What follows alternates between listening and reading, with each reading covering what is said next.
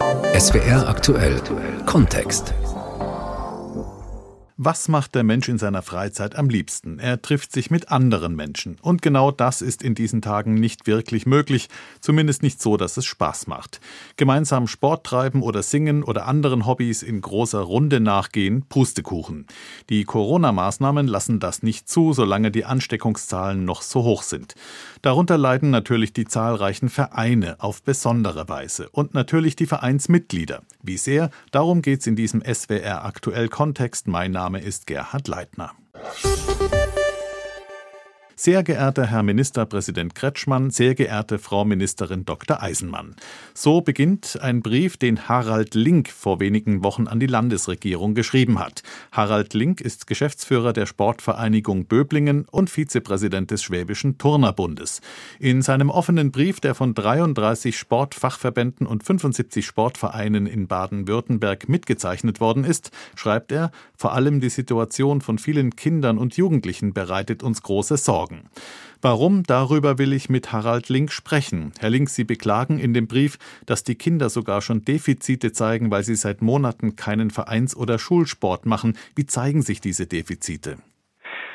Um ein Beispiel zu nennen, wir haben bei fast einem Drittel der 12- bis 17-Jährigen ein als problematisch definiertes Mediennutzungsverhalten. Wir merken das daran, dass wir einen Rückgang von Leistungsfähigkeit ja schon in den letzten Jahren feststellen mussten. Also es gibt ja Referenzuntersuchungen vom Karlsruher Institut für Sport, äh, die haben festgestellt in der Langzeitstudie, dass äh, Leistungsfähigkeit beim Laufen, Rückwärtslaufen, Purzelbaum, also so ganz alltägliche Bewegungsformen und motorische Fähigkeiten signifikant zurückgegangen sind. Mhm. Und meine These ist, dass wenn Sie jetzt das letzte Jahr angucken, und wir sprechen jetzt immerhin schon von einem Jahr mit sehr eingeschränkten oder zum Teil äh, fehlenden Bewegungsmöglichkeiten für Kinder, weil wir auch den Schulsport nicht mehr durchführen, wo viele Vereine ja auch engagiert sind. Dann haben sie dort eben tatsächlich ein komplettes Jahr, bei dem Kinder nicht mehr im Sport aktiv sind.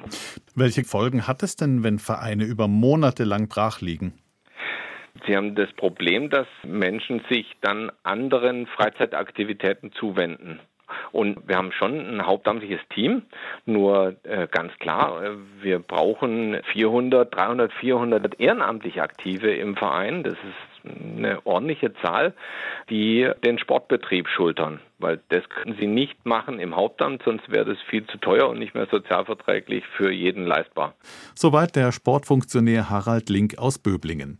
Wir sprechen gleich weiter. Und bei diesem Thema geht es nicht nur um das reine Funktionieren der Vereine. Vereine haben nämlich eine wichtige gesellschaftliche Funktion, wie Professor Detlef Sack bestätigen kann.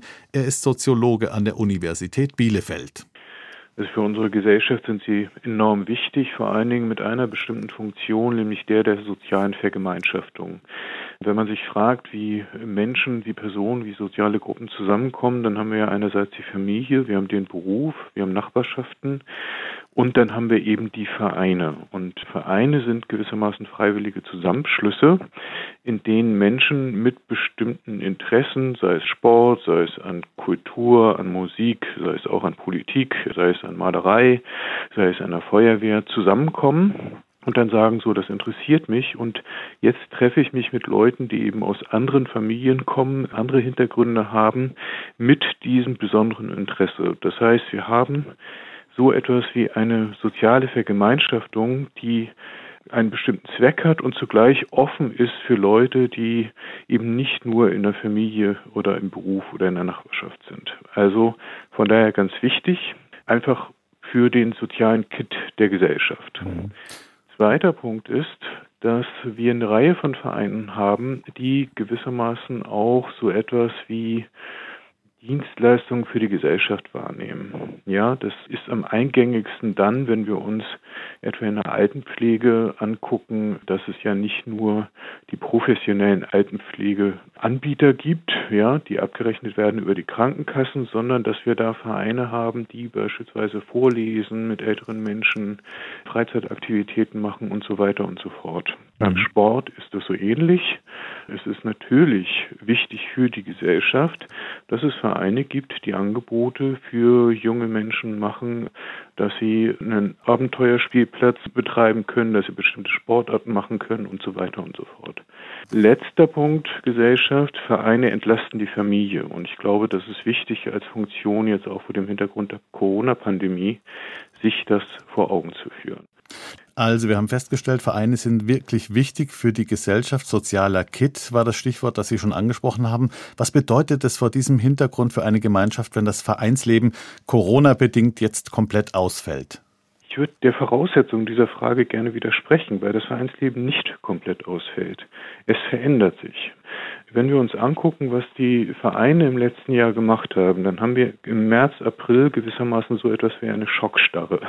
Ja, also es gibt sozusagen Schließungen, es gibt einen Moment, wo man sich fragt, kann man das Vereinsleben aufrechterhalten und dann zumindest aus meinen Beobachtungen heraus und auch Darstellung aus Vereinen ist es so, dass nun angefangen wird, sich zu überlegen, wie können wir das Vereinsleben aufrechterhalten. Es fällt eben nicht komplett aus. Und das basiert darauf, dass man sich sozial vernetzt über die üblichen Social-Media-Formate. Das führt dazu, dass teilweise Online-Angebote, Videokonferenzen, aber auch einfach nur Angebote gemacht werden. Das führt dazu, dass sich Leute im Freien treffen und über das Vereinsleben sprechen. Von daher denke ich nicht oder nehme das nicht so wahr, dass das Vereinsleben komplett ausfällt. Mhm. Es verändert sich grundlegend etwas. Und was sich verändert, das wollen wir gleich noch einmal besprechen mit dem Soziologen Professor Sack von der Universität Bielefeld. Zunächst blicken wir darauf, wie kreativ viele Vereine zurzeit versuchen, die Mitglieder bei der Stange zu halten, zum Beispiel in Sulzfeld im Kraichgau.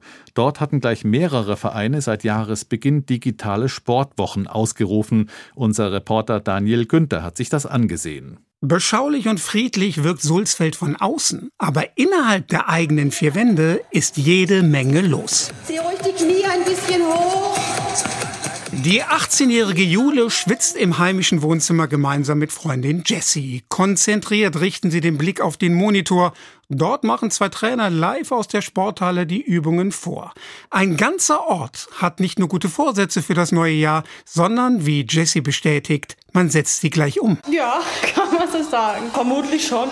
Also, ich glaube nicht, dass das so viele heutzutage machen.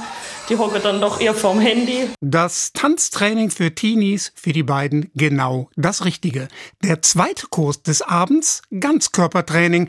Die beiden Trainer richten noch hier in der Halle die Laptops ein, sind bereit. Doch bevor es losgeht, begrüßt die Bürgermeisterin Sarina Pfründer live aus dem Rathaus die Teilnehmer persönlich. Wir haben jetzt 18 Uhr und ich darf Sie ganz herzlich zum heutigen Sportprogramm bei den Sulzfelder Sportwochen begrüßen. Es freut mich, dass wir so viele mit dabei sind und heute Abend Lust haben, gemeinsam mit uns fit zu sein. Sie hatte die Idee der digitalen Sportwochen, begeisterte sofort die ortsansässigen Vereine und Institutionen. Es soll wenn möglich, keine einmalige Aktion bleiben. Wir sprechen jetzt auch eine Zielgruppe an, die vielleicht nicht unbedingt im Verein Sport machen möchte, die aber ganz gerne zu Hause auch vielleicht mit dabei ist. Vielleicht gibt es auch die Möglichkeit, dass wir auch nach Corona ein digitales Angebot weiter fortführen. Beim anschließenden Ganzkörpertraining gibt Familie Mitschele zu Hause richtig Gas. Vater Andreas mit den Kindern Finke und Carlotta mit großer Freude dabei. Tanzkurse, Sitzgymnastik für Senioren, Yoga, alles ist im Angebot und das kostenlos. Finky trainiert im schwarz-gelben Dortmund-Trikot und findet es prima. Also ich finde es sehr cool, weil man wird angespannt und kann mehr Übungen machen und kann besser trainieren. Zieh ruhig die Knie ein bisschen hoch. Auch die Bürgermeisterin im Rathaus macht die Übungen mit. Die digitalen Sportwochen könnten dafür sorgen, dass Sulzfeld nach dem Lockdown ein bisschen fitter ist als andere Gemeinden. Die Kraichgau-Gemeinde Sulzfeld turnt online. Das scheint Spaß zu machen, auch wenn jeder für sich alleine schwitzt. Herr Professor Sack, was bedeutet das für das einzelne Mitglied eines Vereins, wenn über Monate kein Zusammenkommen mehr möglich ist? Für viele fällt ja dann auch ein sinnstiftendes Element weg. Kann man das so sagen? Ich würde sagen, dass es eine Gruppe gibt, die das Vereinsleben versucht aufrechtzuerhalten. Das sind die Engagierten. Ja, das sind die, die auch vorher, ich sag mal, den Laden geschmissen haben. Und die nun gucken, dass es weitergeht. Und dann gibt es immer eine relativ große Gruppe derjenigen, die an dem Vereinsleben zwar teilnehmen, aber nicht besonders engagiert sind. Wenn Sie sich das bei so einem Fest vorstellen, dann gibt es diejenigen, die melden das an, die machen Kaffee, Kuchen, die große Tafel und es gibt diejenigen, die bringen halt einen Kuchen mit. Ja, so. Und das Vereinsleben verändert sich dergestalt, dass diejenigen, die halt eher teilweise im Verein sind, ein bisschen am Rand, Angebote wahrnehmen, aber eher passiv, dass die gewissermaßen abgeschnitten werden vom Vereinsleben. Das ist das Entscheidende. Also wir haben schon festgestellt, dass Corona das Vereinsleben verändern wird, sicher nicht auflösen wird, in gewissen Bereichen sogar intensivieren wird. Und äh, die Frage ist, wird denn damit auch ein Stück weit unsere Gesellschaft verändert? Ja, ich würde sagen, dass die Gesellschaft dergestalt verändert wird, dass Vereine, wie ich das eingangs gesagt habe, nicht nur ein sozialer Kit sind, sondern dass sie auch die Familie entlasten. Ja. Und jetzt haben wir eine Situation über den Lockdown, über Homeschooling, um nur zwei Punkte zu nennen, wo die Familie extrem belastet ist, aber die Vereine gewissermaßen nicht die Funktion wahrnehmen können, zu kompensieren, also eine Möglichkeit, einen Raum zu geben, wo man mal Luft ablassen kann. Und wenn Sie sich das für Kinder beispielsweise vorstellen und Sport, es fehlt die Möglichkeit, dass die einfach mal auf dem Platz rumrennen und sich gegenseitig anrempeln. Das müssen wir alles hm. zu Hause machen. Vielen Dank, Professor Detlef Sachs, Sozialwissenschaftler an der Uni Bielefeld. Apropos Luft ablassen, das gilt nicht nur im physischen Sinn, auch mental ist der Verein für viele eine ganz wichtige Sache. Bestes Beispiel ist der Fußball. Was macht das mit den Fans, wenn sie nicht mehr ins Stadion dürfen? Unser Reporter Jan Jaworski hat mit einem treuen FCK-Fan das menschenleere Stadion in Kaiserslautern besucht und gemeinsam von besseren Zeiten geträumt. So klingt es normalerweise bei den Spielen auf dem Betzenberg in Kaiserslautern. Doch diesen Hexenkessel gibt es momentan nicht mehr. Es ist hier so still, so friedlich, nichts von Hölle Betzenberg. Sagt Matthias Schmidt aus dem saarländischen St. Wendel. Seit mehr als 30 Jahren ist der glühende FCK-Anhänger, seit 20 Jahren Mitglied des Vereins, fährt zu jedem Heimspiel nach Kaiserslautern auf den Betze. Der FCK war oder ist immer noch eine Konstante so in den letzten 30 Jahren gewesen. Das heißt, alle 14 Tage, wenn man so lange eine Dauerkarte hat, ist man ja auch hier dann. Und ich war noch nie auf dieser Riesentribüne, war ich noch nie alleine. Für unser Interview kehrt Matthias Schmidt zurück in die Welt Westkurve im Fritz-Walter-Stadion in seinen Block 8. Wir stehen hier seit teilweise über 20 Jahren hier an der Stelle und ja, schauen die Spiele, auch egal in welcher Liga. Aber das hier ist jetzt schon ist krass. Sagt er ins Mikrofon und schaut sich dabei die riesige leere WM-Arena an, als wäre er zum ersten Mal hier. Man hat das Gefühl von Ohnmacht und gleichzeitig hat man aber auch das Gefühl, man entfernt sich emotional immer ein bisschen weiter von dem Geschehen auf dem Rasen, dass man da ja nicht aktiv irgendwie was unterstützen kann. Matthias Schmidt ist sich sicher, dass der FCK in dieser Saison das ein oder andere knappe Spiel noch für sich entschieden hätte, wären die Fans dabei gewesen als dann der Kameraschwenk auf diese leere Tribüne kam, dann da habe ich vom Fernseher, ja, musste ich schon ein bisschen innehalten, damit ich da kein Tränchen verdrücke. Das ist schon, das ist im Moment schon hart. Und in diesem Jahr gucken wir es zu Hause, jeder für sich auf der Couch. Also ich gucke es alleine zu Hause im Fernsehen mit meinem Vater und alles, was das Fan-Dasein ausmacht, fällt an dem Tag wirklich weg. Nochmal gemeinsam die Stadt, Spiel nachbesprechen. Alles das, was jetzt jo, in WhatsApp-Gruppen abläuft, aber das kann dieses Gefühl, Stadionerlebnis, das Gefühl FCK, Betze, kann das nicht ersetzen. Niemals. Dass der Profifußball finanziell unter der Krise leidet, ist klar, wenn keine Fans ins Stadion dürfen. Aber auch alle anderen Vereine müssen mit deutlichen Einbußen rechnen, auch die Sportvereinigung Böblingen. Vereinsmanager Harald Link kennt aber auch die Situation bei den anderen baden-württembergischen Vereinen, die seinen offenen Brief an die Landesregierung unterstützt haben. Naja, Sie können mal davon ausgehen, im Durchschnitt, glaube ich, in Baden-Württemberg sprechen wir von 5 Prozent Mitgliederschwund. Also weniger Mitglieder als bisher. Jetzt hört sich das erstmal nicht so viel an. Nur das war ja die Wirkung des letzten Jahres schon. Das heißt, wenn wir jetzt noch den Lockdown weiter fortschreiben, dann könnte es sein, man landet bei 10, 12 Prozent Mitglieder weniger hm, äh, Ende dieses Geld. Jahres. Und das ist richtig Geld, weil die Vereine ja alle mit einer schwarzen Null arbeiten. Das heißt, ich horte nicht Geld auf dem Konto, sondern ich nehme gerade so viel Geld ein, wie ich brauche, damit der ehrenamtlich strukturierte Sport hier funktioniert. Das heißt, wenn mir dann nachher jetzt im aktuellen Jahr sind wenn ich es auswendig richtig weiß, ein mittlerer fünfstelliger Betrag fehlt, dann fehlt der wirklich. Den Brief, ja. den haben ja viele Vereine in ganz Baden-Württemberg unterzeichnet, ja. den Sie an die Landesregierung geschrieben haben. Haben Sie denn mittlerweile die Unterstützung vom Land bekommen? Wir haben eine sehr tolle Unterstützung in ganz unterschiedlichen Bereichen bekommen.